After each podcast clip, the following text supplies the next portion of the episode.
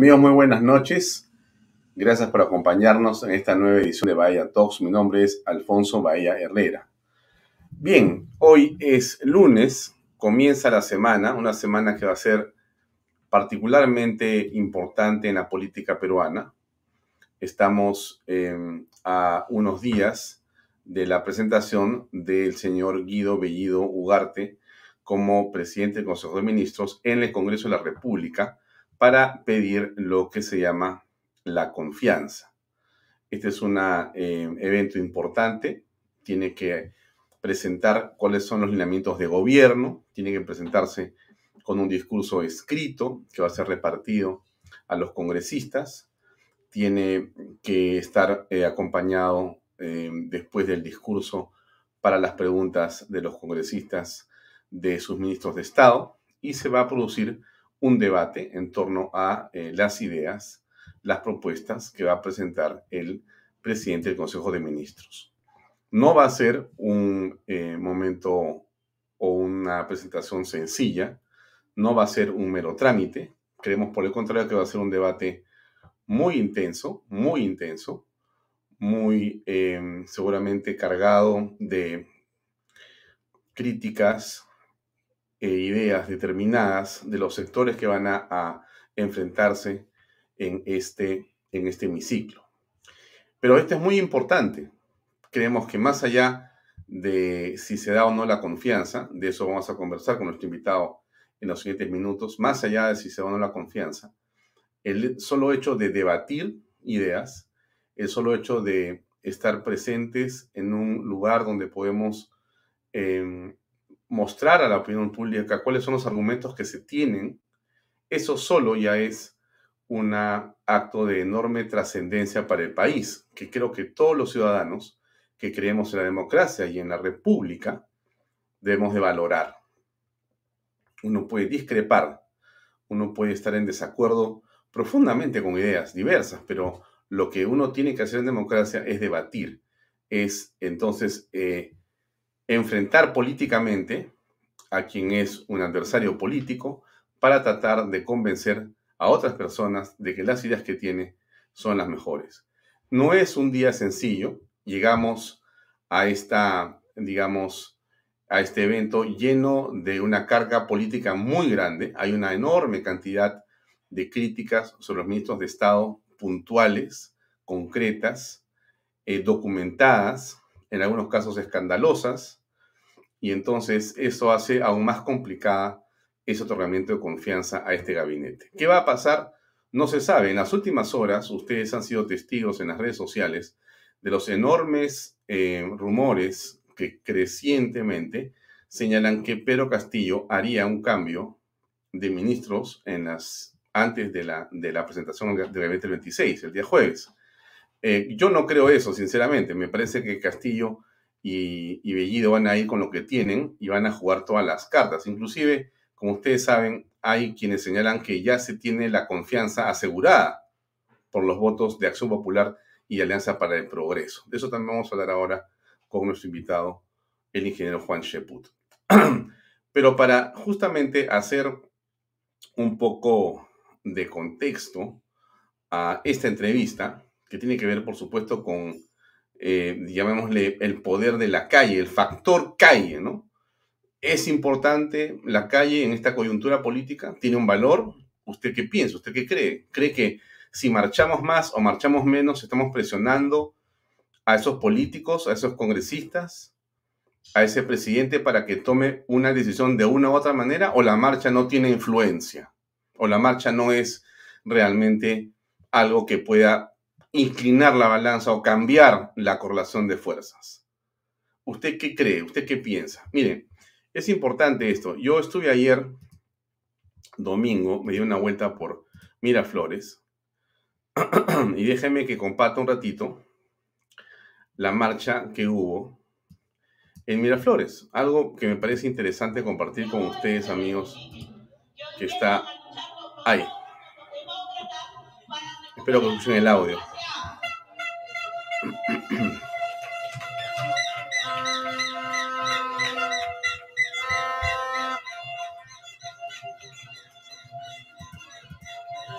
También hacemos un llamado a las miles de mujeres y madres peruanas que hoy han visto colapsadas sus economías para poder sustentar la canasta familiar. Aquellas que se equivocaron, que creyeron en las promesas Castillo y que hoy ven día a día cómo tienen que desesperadamente buscar para poder sustentar la mesa familiar. A ellas les llamamos a que se unan a la lucha demócrata, aquellas que se equivocaron, las llamamos al pie para que se unan.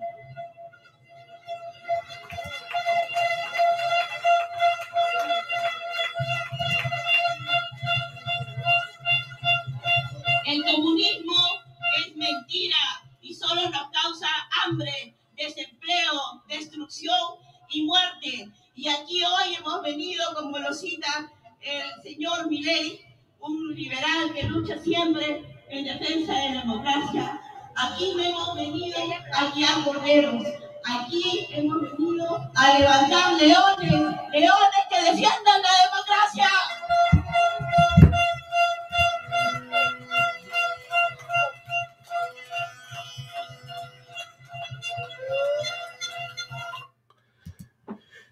Eso fue Miraflores, una eh, marcha similar se llevó a cabo en la Plaza San Martín. Hubo, lamentablemente, algo de descontrol y se produjo el lanzamiento de ciertas bombas lacrimógenas que terminaron por crear un momento de zozobra y de preocupación que lamentamos, por supuesto. Pero esas marchas nos parecen centrales, nos parecen muy importantes Em, el diario Expreso, el día de hoy, justamente en la mañana, publica esto que yo les pongo aquí para compartir. Y dice, cuidado con las calles, ¿no?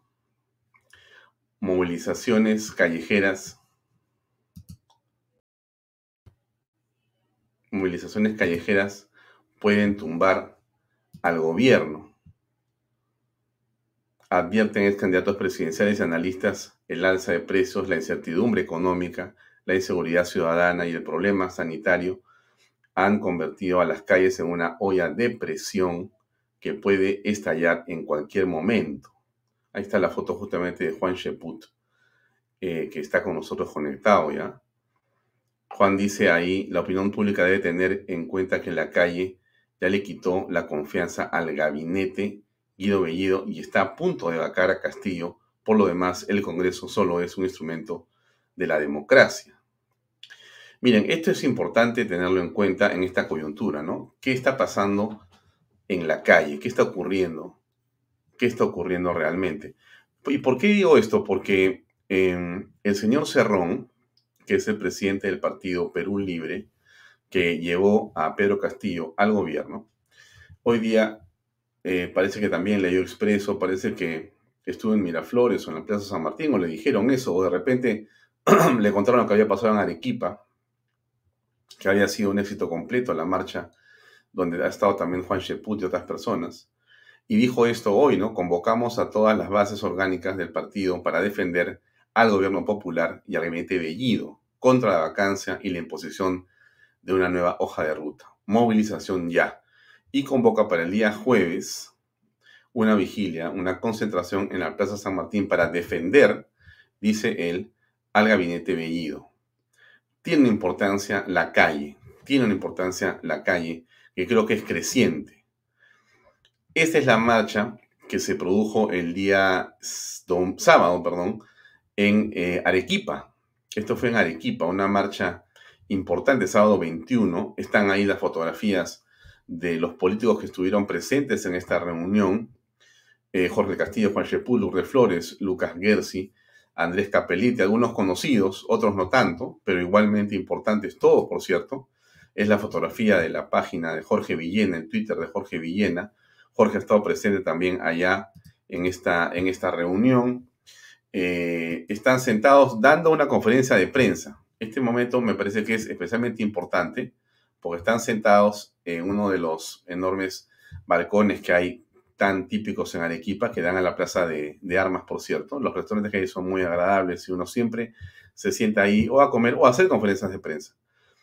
Y en esa circunstancia, cuatro gatos comenzaron a tirar piedras o huevos, que fue lo que algunos medios destacaron, ¿no? Y no destacaron, por cierto, lo que había sido... Eh, ah, y, y, Vladimir cerró muy rápido, ¿no? Mi respeto siempre al pueblo de Arequipa. Esta vez votó a Lourdes Flores del Castillo y Sheput por estar convocando la vacancia presidencial. Bueno, las fotos que nosotros hemos encontrado eran apoteósicas de lo que había pasado en Arequipa. Más bien no parece que votaron a Sheput de Castillo Lourdes Flores, sino al revés. Al que votaron fue a Cerrón y compañía, porque las fotos no dejan mentir. Ahí ven ustedes cómo ha estado cargada la cosa. Este es una, tengo este video que se lo voy a pasar ahora, esta es una foto muy, una imagen muy, muy interesante. Es una de las calles arequipeñas con cientos de personas llevando la bandera. Es una movilización popular, no es partidaria necesariamente. Estas son, son, son personas comunes y corrientes que están cansadas de lo que está pasando y que salen a protestar por lo que ocurre en el país. Bueno, no hablo más. Dicho esto, es el contexto para conversar con Juan Cheput porque las cosas se van cargando. La calle se va calentando. La paciencia va terminando. El gobierno no reacciona. ¿Qué puede pasar? Vamos a invitar a Juan Cheput, que ya está con nosotros acá. Juan, muy buenas noches. Gracias por acompañarnos en Vaya Talk. ¿Cómo estás? ¿Y qué tal las marchas en Arequipa para comenzar? Muy buenas noches. ¿Cómo estás, Alfonso? Eh, como tú bien has dicho en el preámbulo, acá estamos hablando de marchas que se vienen suscitando desde hace un mes. Esa es una cuestión que tenemos que señalar. La gente no se agota con una marcha ni dos. Esto empezó antes de la proclamación del señor Pedro Castillo y continúa hasta ahora a razón primero de una marcha semanal en Lima y ahora que se está haciendo en varios lugares en provincias. En tan solo una semana, yo he tenido la oportunidad de estar en Piura, Chiclayo, Trujillo y Arequipa. No pude ir a, Ica porque se, complicó por un asunto laboral, pero hemos tenido sucesivas marchas y luego el evento del día domingo en Lima, en la cual hubo dos marchas a la vez. Una que salía del campo de Marte y se dirigía a la Plaza San Martín, y la otra que empezaba en Lince, en el Parque eh, Mariscal Castilla, y se iba hasta el óvalo de Miraflores, y ambas han sido exitosas. Y también, como bien señalas, una minoría audaz en Arequipa, 40, 50 personas, aprovechando que estábamos concentrados en, el, en la conferencia de prensa, arrojaron huevos pensando que le iban a causar temor a quienes nos hemos enfrentado a las balas de Sendero Luminoso, porque tanto tú como yo, en la década de los 90, fines de los 80, hemos sabido enfrentar a las huestes de Sendero Luminoso y no hemos sido de los que se han escondido. Y estos señores creen que nos van a asustar con unos cuantos huevitos. Luego, cuando fuimos a conversar con ellos, pues desaparecieron. ¿Dónde están? ¿Dónde están? No sé, ya se habían ido. Es decir, una actitud cobarde que lamentablemente fue levantada por algunos medios. Luego vino una marcha apoteósica por toda Arequipa y un meeting que también fue sustantivo. Entonces yo sí creo de que esto tiene un efecto de bola de nieve. La gente cada vez más se está plegando. Lo que tiene que haber ahora, y esperamos contar con tu colaboración, Alfonso, es un esfuerzo de unidad. Tenemos que entender que no estamos en competencia entre nosotros, que hay un propósito común que es la defensa de la democracia y no pueden haber esfuerzos diversos. Todos tenemos que eh, conjugarnos en un solo esfuerzo unitario para que de esa manera se sienta la fuerza de las marchas y el, y, el gobierno sepa realmente a lo que se enfrenta. Hay alguien que pregunta en, en este momento en las redes sociales, ¿cuál es la finalidad de las marchas? ¿Puedes comentarlo, por favor? Por supuesto. El objetivo fundamental es hacerle saber al gobierno de que un grueso sector de la población no está de acuerdo con la forma como él ha sido proclamado, con los resultados electorales y la forma con que viene gobernando. Todos los que estamos marchando tenemos un lenguaje en común de que sabemos el origen fraudulento de este gobierno.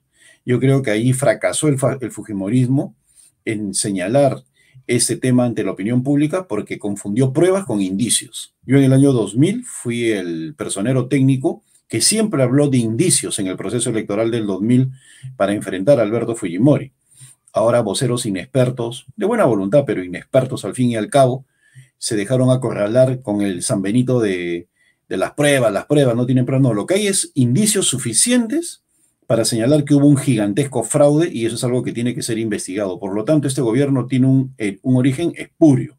En segundo lugar, la conformación del gobierno en sí mismo, con el señor Pedro Castillo a la cabeza y sus vínculos con Vladimir Cerrón, no solamente en la corrupción, sino en su relación con Sendero Luminoso.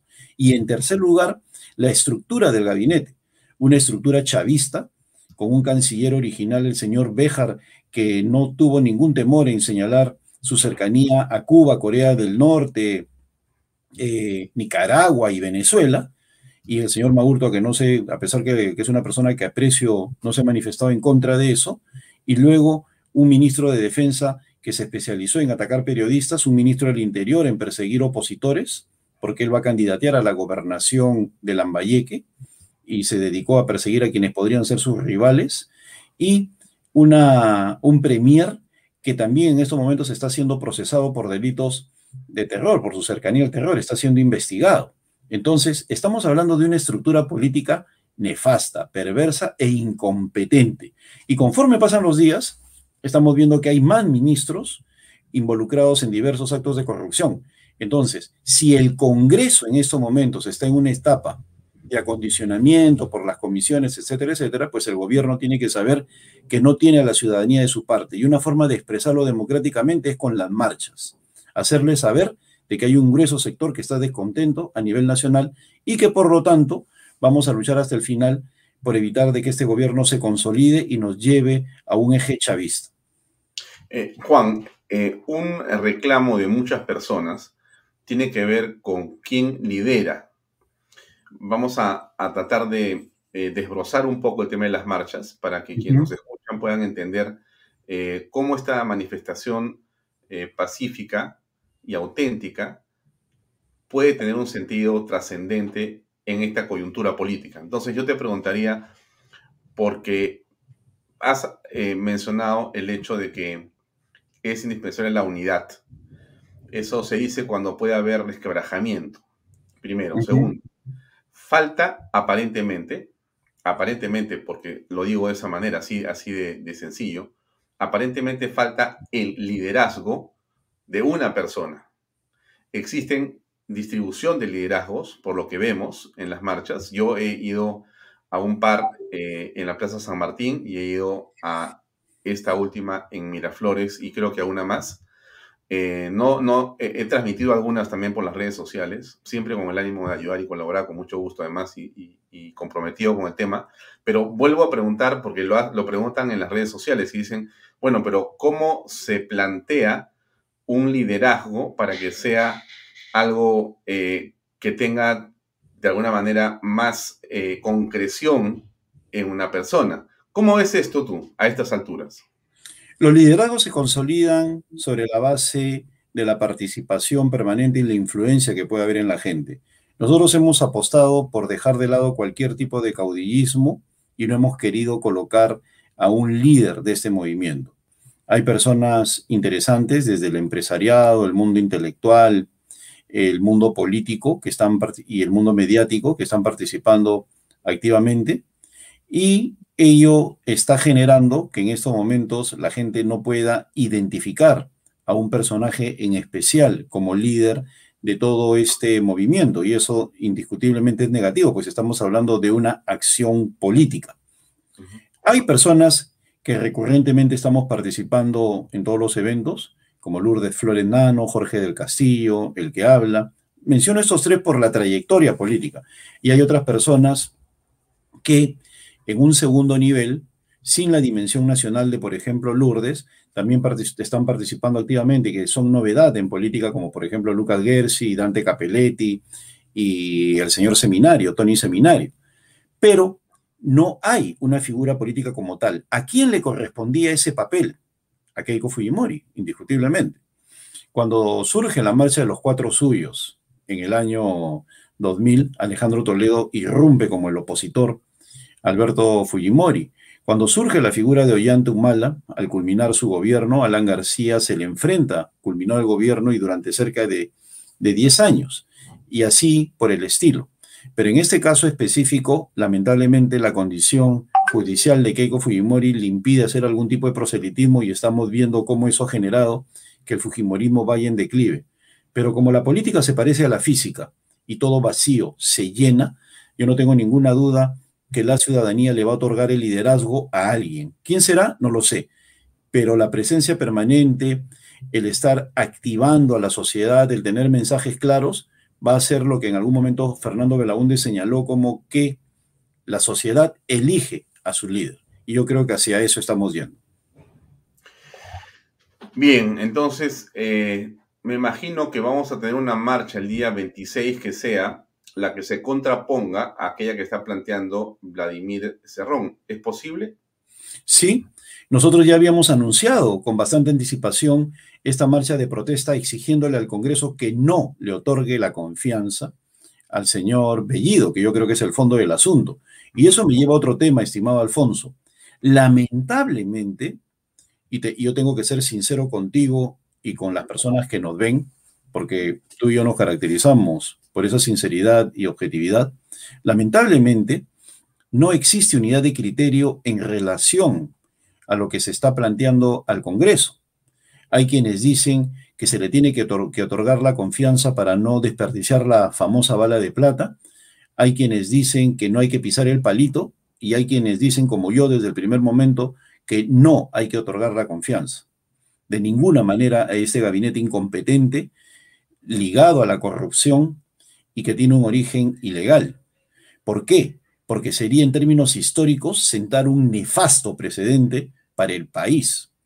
Pero la marcha del 26 está por ese último punto, que no se le dé la confianza a este señor para evitar que se consolide.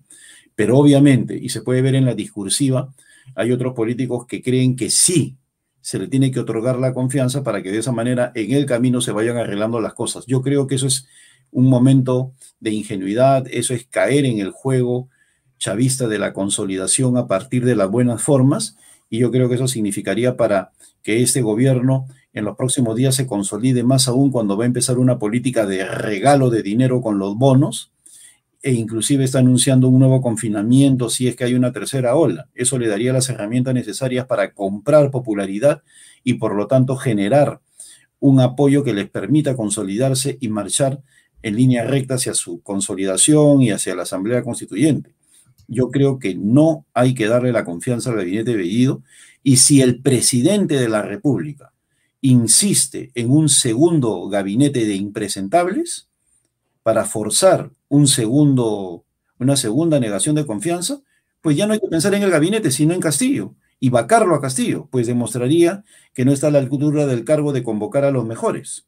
Entonces, esa debe ser la solución que yo planteo y no estar con medias tintas de otorgarle la confianza a quienes no lo merecen. Yo me pregunto, ¿le vamos a dar la confianza a un señor que tiene varios procesos por su ligación con el terrorismo?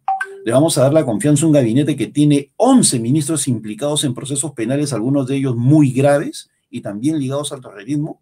Vamos a permitir que Sendero Luminoso tenga acceso a las fuentes de poder, del, poder que emana de la inteligencia, del secretismo, de los asuntos de Estado. Vamos a permitir que Sendero Luminoso se consagre en su estrategia que tiene cerca de 18 o 19 años, si no me equivoco, de tomar el poder a través de las urnas. Entonces, ¿qué tipo de democracia somos? ¿Una democracia boba?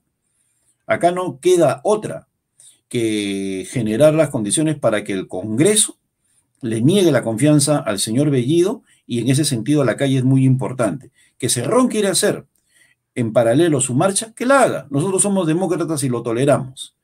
Total, Fernando, Rafael Belaunde, perdón, el papá de Fernando Belaunde decía, las masas se combaten con las masas. En todo caso, bienvenido en la medida de que no haya violencia y podamos discrepar de manera civilizada nuestras profundas discrepancias. Los ministros de Estado eh, han sido nombrados, han sido propuestos por Guido Bellido de una manera insólita, con una, eh, digamos, hoja de vida eh, como pocas veces hemos visto, y creo que nunca en la historia del Perú. El día domingo, el comercio hace por lo menos la reseña de los casos de cinco de ellos. Tú has hablado de once. En realidad, eh, hay una innumerable cantidad de funcionarios públicos que también se suman a los ministros, que son viceministros o directores o jefes de oficinas importantes, que están llegando en tropel con la única, digamos, eh, condición de ser eh, amigos o del presidente o del partido o ser miembros del partido Perú Libre, pero sin experiencia y, por cierto, en algunos casos con un prontuario que es singular. Diríamos entonces que, desde tu punto de vista, si el presidente hace los cambios que vemos en la pantalla, si él hace los cambios antes del 26, cosa que yo creo que es muy poco probable, pero hay rumores en Lima, que es la ciudad de los rumores, que esto podría permitirle, digamos, eh, hacer un giro importante y enrumbar el gobierno hacia algo mucho más previsible y hasta sostenible. ¿Tú crees que esto podría darse, Juan? ¿Que esos nombres que están ahí puestos, o, crees que no va a ocurrir nada? Yo pienso igual que tú, ¿ah? yo pienso que sería una tontería que cambien los ministros a esas alturas. Y aún más creo que significaría una muestra de desprecio al país. Y me voy a explicar por qué. En primer lugar, el que cambie ministros no significa en sí mismo nada importante. En segundo lugar, significaría profundizar la grave crisis y la parálisis en la cual está inmerso el país. En tercer lugar, significaría que el premier, el nuevo premier tendría 30 días más para dar su mensaje a la nación. Y en cuarto lugar, este 30 de agosto, constitucionalmente se tiene que presentar el presupuesto del año 2022. ¿Qué tipo de gabinete puede estructurar un presupuesto en tan solo cuatro días suponiendo que hay algún tipo de cambios? A mí, de verdad, me da pena que algunos opinólogos le estén dando a este cambio la consistencia que no merece, ¿no? Lo ven como una jugada política, cuando significaría todo lo contrario. Significaría la vulnerabilidad de Castillo, significaría que no está preparado para gobernar, pues condena al país a la incertidumbre, significaría que es un gobierno absolutamente débil al cual los paginazos y las sugerencias de diversas personas lo ponen fácilmente en jaque, y demostraría, por otro lado, el gigantesco nivel de irresponsabilidad de nombrar un gabinete de impresentables que tiene que ser cambiado en menos de tres semanas. En otras palabras, significaría que el señor Castillo tiene que reconocer que cometió un acto burdo que le ha costado muchísimo al país nombrando a estos señores. Y yo me pregunto, esa situación que implica una parálisis general del país, un deterioro de la cosa pública, una penosa progresión económica, ¿no merece ser sancionada? ¿Cómo podemos tener a la cabeza de la jefatura de Estado a un individuo que sin medir las consecuencias de sus actos, nombra a un gabinete de impresentables y condena al país a la situación en la cual estamos viviendo? si el señor Castillo procede a cambiar a los ministros, eso sería para mí causal de vacancia, por una sencilla razón. Sería la demostración de que no está capacitado para el cargo, por su gigantesca inmadurez e irresponsabilidad. Yo no creo que él haga eso en los próximos días. No sé si tú tuviste oportunidad de ver anoche Panorama o pudiste ver hoy el reportaje que anoche presentó Rosana Cuevas sobre el ministro de Trabajo, eh, Hernán nos comenta, y lo pongo ahora en las redes para que la gente lo pueda ver. Me dice, Alfonso, habla del reportaje Panorama acerca de Irma Maraví. Pedía pruebas en su contra y anoche fueron presentadas aparentemente en extenso. No es solamente que tiene que ver con la apología, sino también con otra serie de, digamos, delitos eh, y sentencias bastante complejo, ¿no? Eh, estamos eh, realmente frente a eh, personas o personajes que no reúnen las condiciones mínimas para poder presentarse al país como líderes de una cartera. Esto aparentemente no, el sistema, el sistema, la norma, no lo ha previsto, no ha previsto que se pueda tener un grupo de personas así eh, eh, de manera que se pueda evitar el nombramiento. Eh, por supuesto, ha salido el defensor del pueblo, ha salido el contralor de la República, hay otras personas que han opinado, pero en realidad siempre se ha considerado, Juan, tú sido varias veces ministro de Estado, tú siempre se ha considerado que em, ser ministro es un cargo eh, por supuesto, altísimo, pero donde quienes llegan a ese cargo tienen ya una serie de condiciones, pues, de ser eh, líderes o tener cierta, cierto prestigio muy bien ganado. Y por último, si son desconocidos, por lo menos tener una foja de servicios que no tenga eh, sentencias en contra de esta naturaleza, como la que hemos visto ahora, o acusaciones que son bastante graves, ¿no?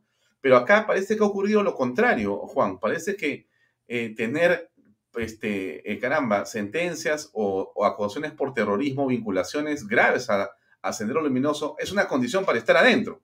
¿Cómo aprecias tú en realidad este papel que ha jugado? Mira, Guido Bellido nombrando, dicho sea de paso, hace unas cuatro o cinco días, Alejandro Cabero, en una reunión que hubo en estas reflexiones que hace Pepe Pardo, no sé si viste este video chiquito donde Alejandro Cabero dice, bueno, hemos hablado con Guido Bellido y Guido Bellido dice que efectivamente este, los ministros no lo ha puesto él, sino diversas organizaciones sociales que han nombrado y han exigido que tal o cual ministro esté presente en el gabinete y es lo que, lo que hay. Así eso es.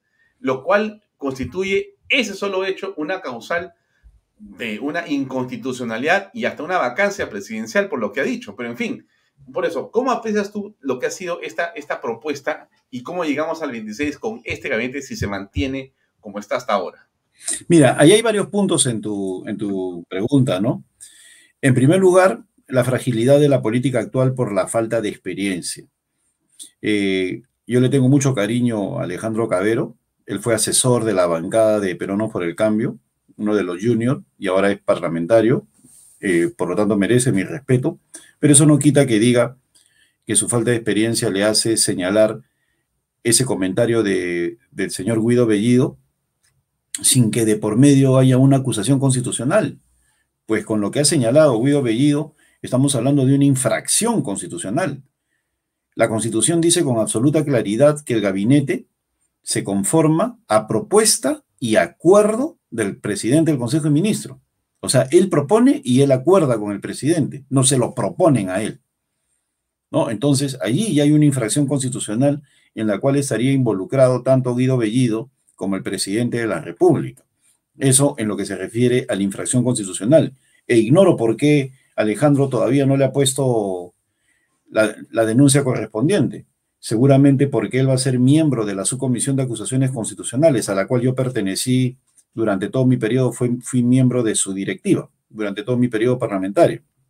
Entonces, y por otro lado, tampoco estamos viendo el fondo del asunto en el nombramiento del señor Ibe Maraví. El reportaje del día de ayer es categórico y merecería que la opinión pública exija la renuncia inmediata de Iber Maraví, no solo por sus vínculos por Sendero, sino por otros elementos que voy a traer a colación. El ministro de Trabajo maneja gran cantidad de recursos que se han decuplicado desde mi gestión hasta ahora, se han multiplicado por dos, estamos hablando de 600, 700, 800 millones de soles para los programas de empleo temporal, con lo cual puede generar mucho proselitismo.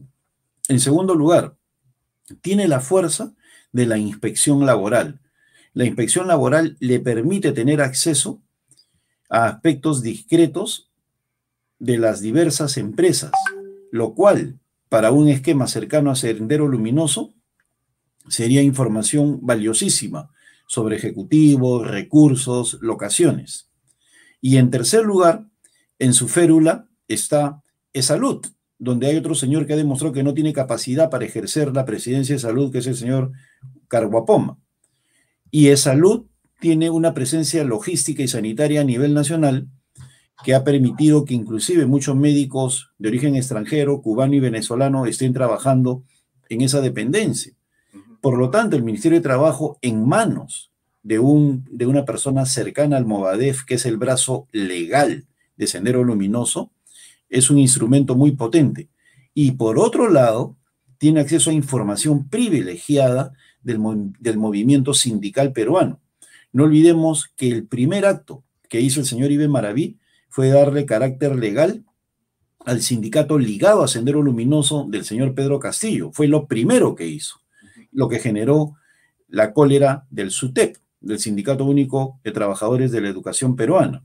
Entonces, hay allí elementos suficientes para exigirle al señor Bellido, o de lo contrario, que el Congreso lo haga para censurar a este individuo, porque indiscutiblemente, sin ninguna duda, este va a utilizar los recursos y funciones del Ministerio de Trabajo para favorecer a todo aquello que esté vinculado al movimiento sindical prosendero o a las actividades proselitistas de Pedro Castillo. Mm. Ahora, da la impresión, eh, Juan, por otro lado, que a este grupo de personas, e inclusive al presidente, como que no le entran balas en el sentido metafórico, que tiene la piel gruesa para aguantar las críticas y, digamos, va a continuar como está la cosa. La calle no lo perturba, no lo perturba los currículums ni los descubrimientos que hace la prensa sobre esas personas que él ha puesto como ministros o ha aceptado como ministros. Y por lo tanto, más bien, él tiene un discurso que está buscando a lo que él le llama monopolios, que son los culpables de lo que pasa en el país con el alza de los alimentos, y está como en otra frecuencia.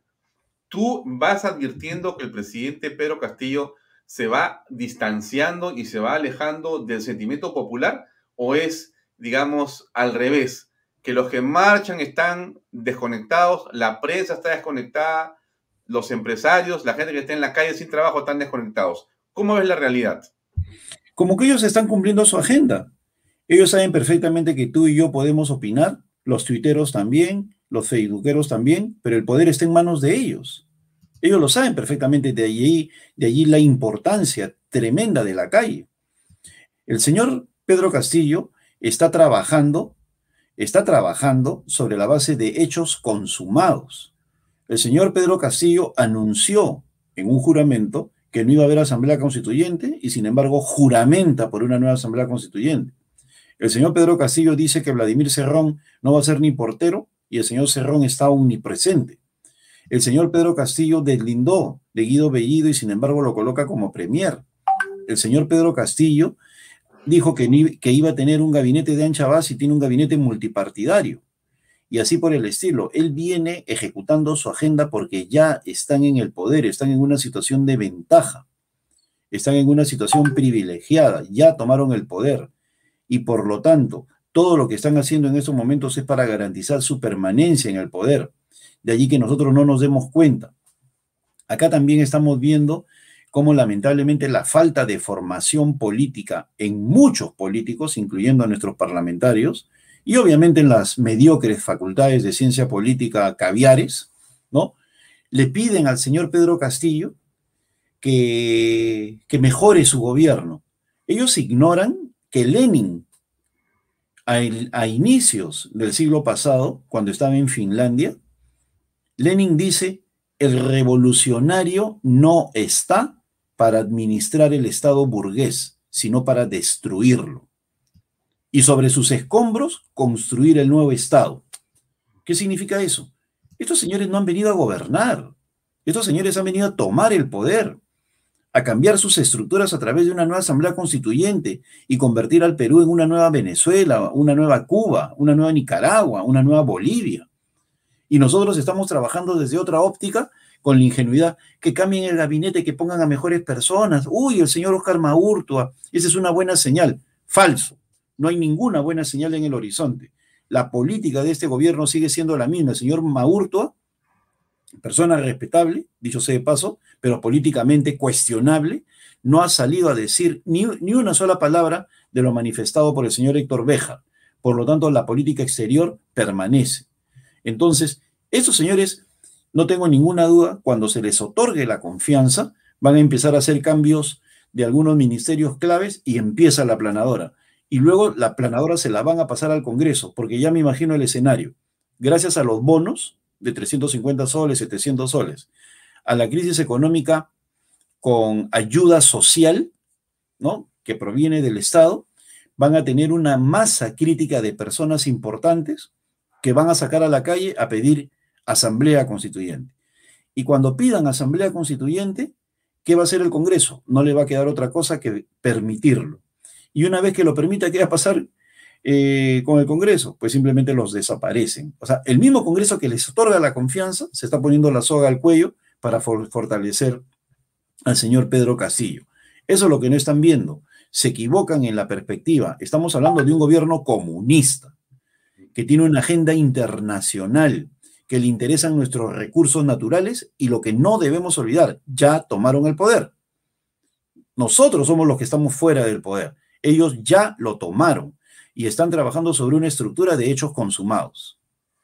Ahora, en tu línea de acción política, tú ves una vacancia a Pedro Castillo, una vacancia a Dina Boluarte, eh, elecciones nuevas para eh, el próximo año, en esa sucesión de eventos, en tu cabeza, más o menos hay una línea de tiempo de lo que viene o todavía no has pensado eh, o, no has conversado con otros líderes en torno a esa justamente eh, concatenación de hechos que podrían sucederse de manera eh, directa?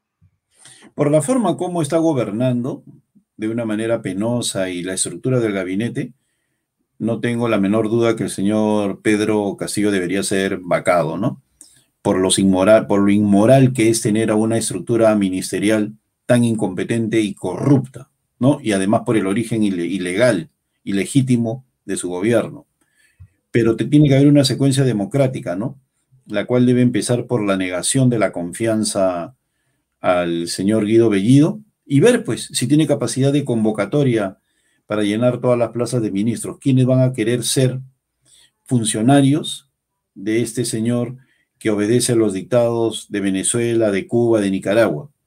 Si ha tenido dificultades, ha tenido que raspar la olla para poner al canciller Maurtua, ¿cómo será eh, en la posibilidad de que tenga que conformar un nuevo gabinete? No creo que se ponga a rotar de un lado a otro a los ministros, eso sería aún más penoso.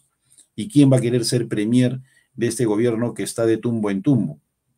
Entonces, eh, debería ir por la vacancia. Y la señora Boluarte, pues, no, no, duraría ni cinco minutos. A ella se le exige la renuncia de inmediato, o se le vaca también, pues, pues aparte de que tiene sus perlitas, ella sabe perfectamente que no garantizaría ni un mínimo de gobernabilidad.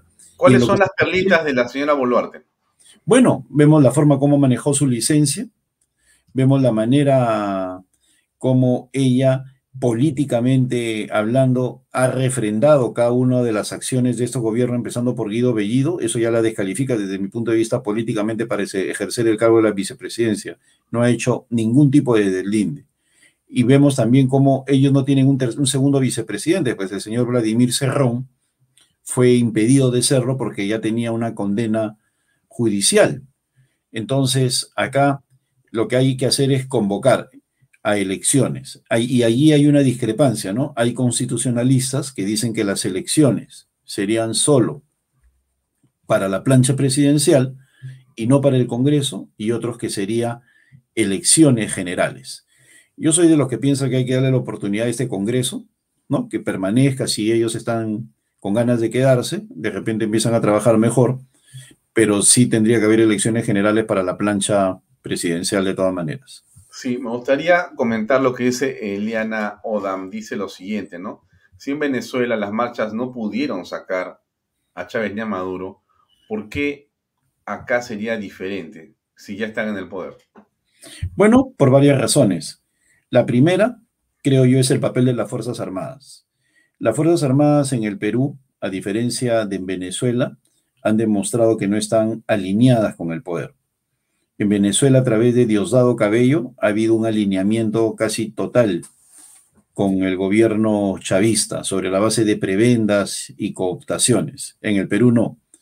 Nuestras Fuerzas Armadas y nuestra Fuerza Policial han demostrado distancia y respeto al orden constitucional y se están manteniendo al margen. Y en segundo lugar, el tema que en el Perú hay una sociedad civil mucho más activa que en Venezuela. En Venezuela, el movimiento inicial se limitó a los sectores AB de la sociedad y limitado a Caracas. Acá es a nivel nacional y si bien es cierto, hay preponderancia de los sectores A, B y C, con el deterioro económico cada vez hay más relación con los sectores D y E.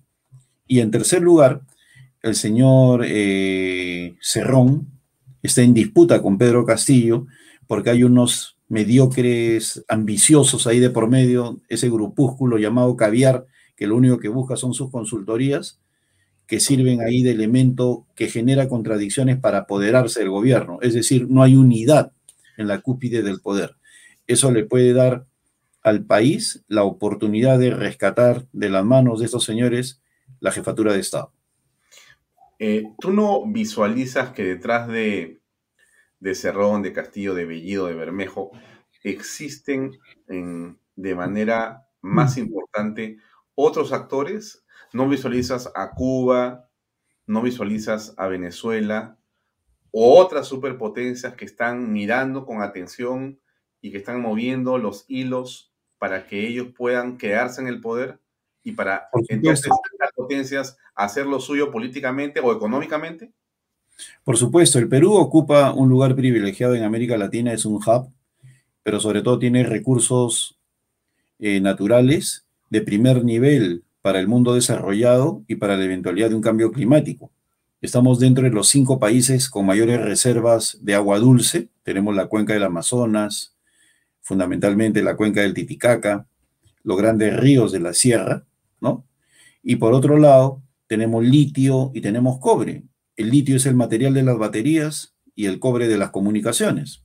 Entonces, y estamos frente de cara al Océano Pacífico. Entonces somos un país privilegiado. Así como Venezuela no se entiende sin Cuba y Cuba sin Rusia, el Perú pues no se puede entender sin estos tres países. Somos parte del apetito mundial en la pelea por los recursos naturales. Y el solo hecho que Evo Morales, que al igual que antes Lula, son los operadores políticos del Foro de Sao Paulo, la presencia de Evo Morales acá en el Perú demuestra que hay una conexión internacional que es la inteligencia detrás del trono que le está hablando en el oído a Cerrón para consolidarse en el poder. Hmm. Ahora, eh, Perú Libre eh, mientras tanto, mientras está en el poder, va haciendo de las suyas, ¿no? Y, te lo digo porque aquí, por ejemplo, eh, comentemos esto un segundo, me parece muy grave, ¿no? Porque estamos mirando a veces las cosas en una perspectiva determinada, pero ya va ocurriendo una serie de alteraciones o propuestas que van destruyendo, van complicando el Estado. Aquí está eh, los congresistas de Perú Libre, que presentan un proyecto de ley para reponer a 14.000 docentes cesados. ¿no? Katy Ugarte es una de las 13 legisladoras de Perú Libre que no aprobaron las evaluaciones que exige el Minedu. Ahora existe con propuesta que afectaría meritocracia. Como sabemos también, alguien que se opuso completamente y por eso fue una huelga interminable fue Pedro Castillo, a que se evaluara a los profesores, cosas que no tiene absolutamente nada de faltoso ni de irregular. ¿Cómo ves tú esta situación que se está produciendo también en el Congreso de la República? Bueno, Pedro Castillo tiene que darle prioridad a los profesores porque ellos son sus grandes activistas. Los profesores le hablan a sus alumnos, los alumnos a sus padres. Entonces hay una cadena allí de comunicación importantísima. Entonces, obviamente, un esquema clientelista, Pedro Castillo le va a dar toda la prioridad a los profesores y al populismo.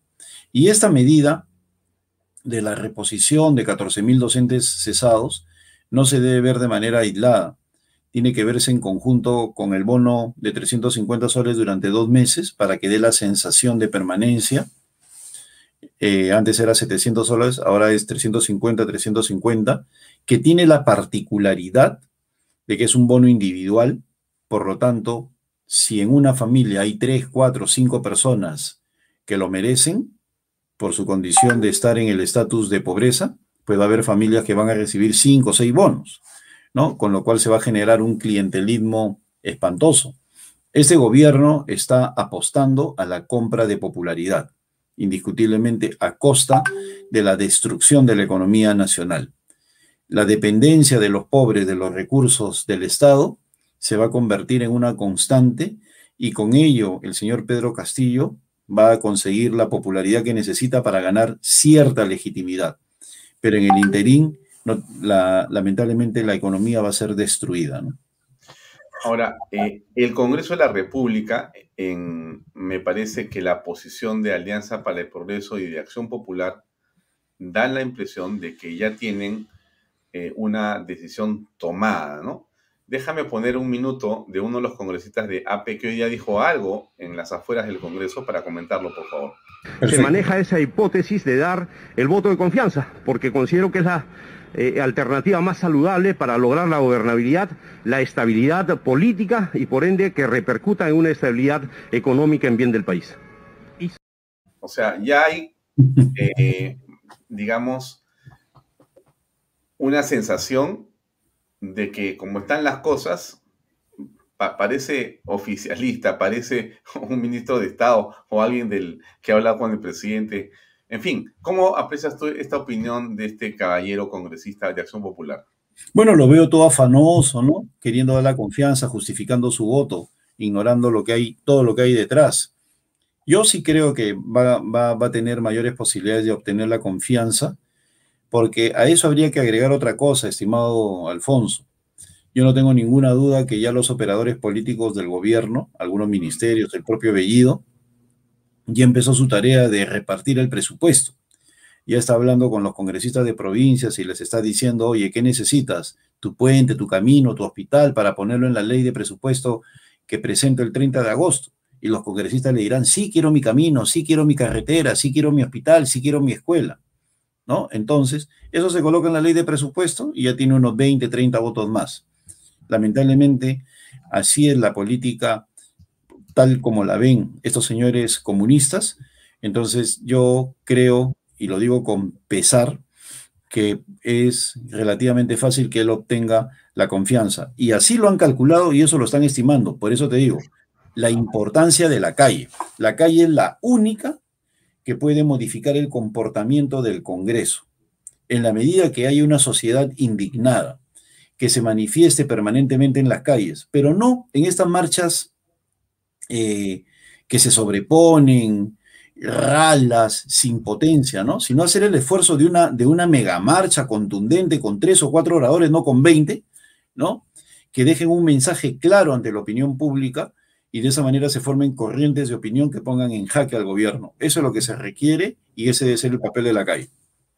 Ahora, para ir cerrando, Juan, nos quedan eh, más o menos unos cinco minutos.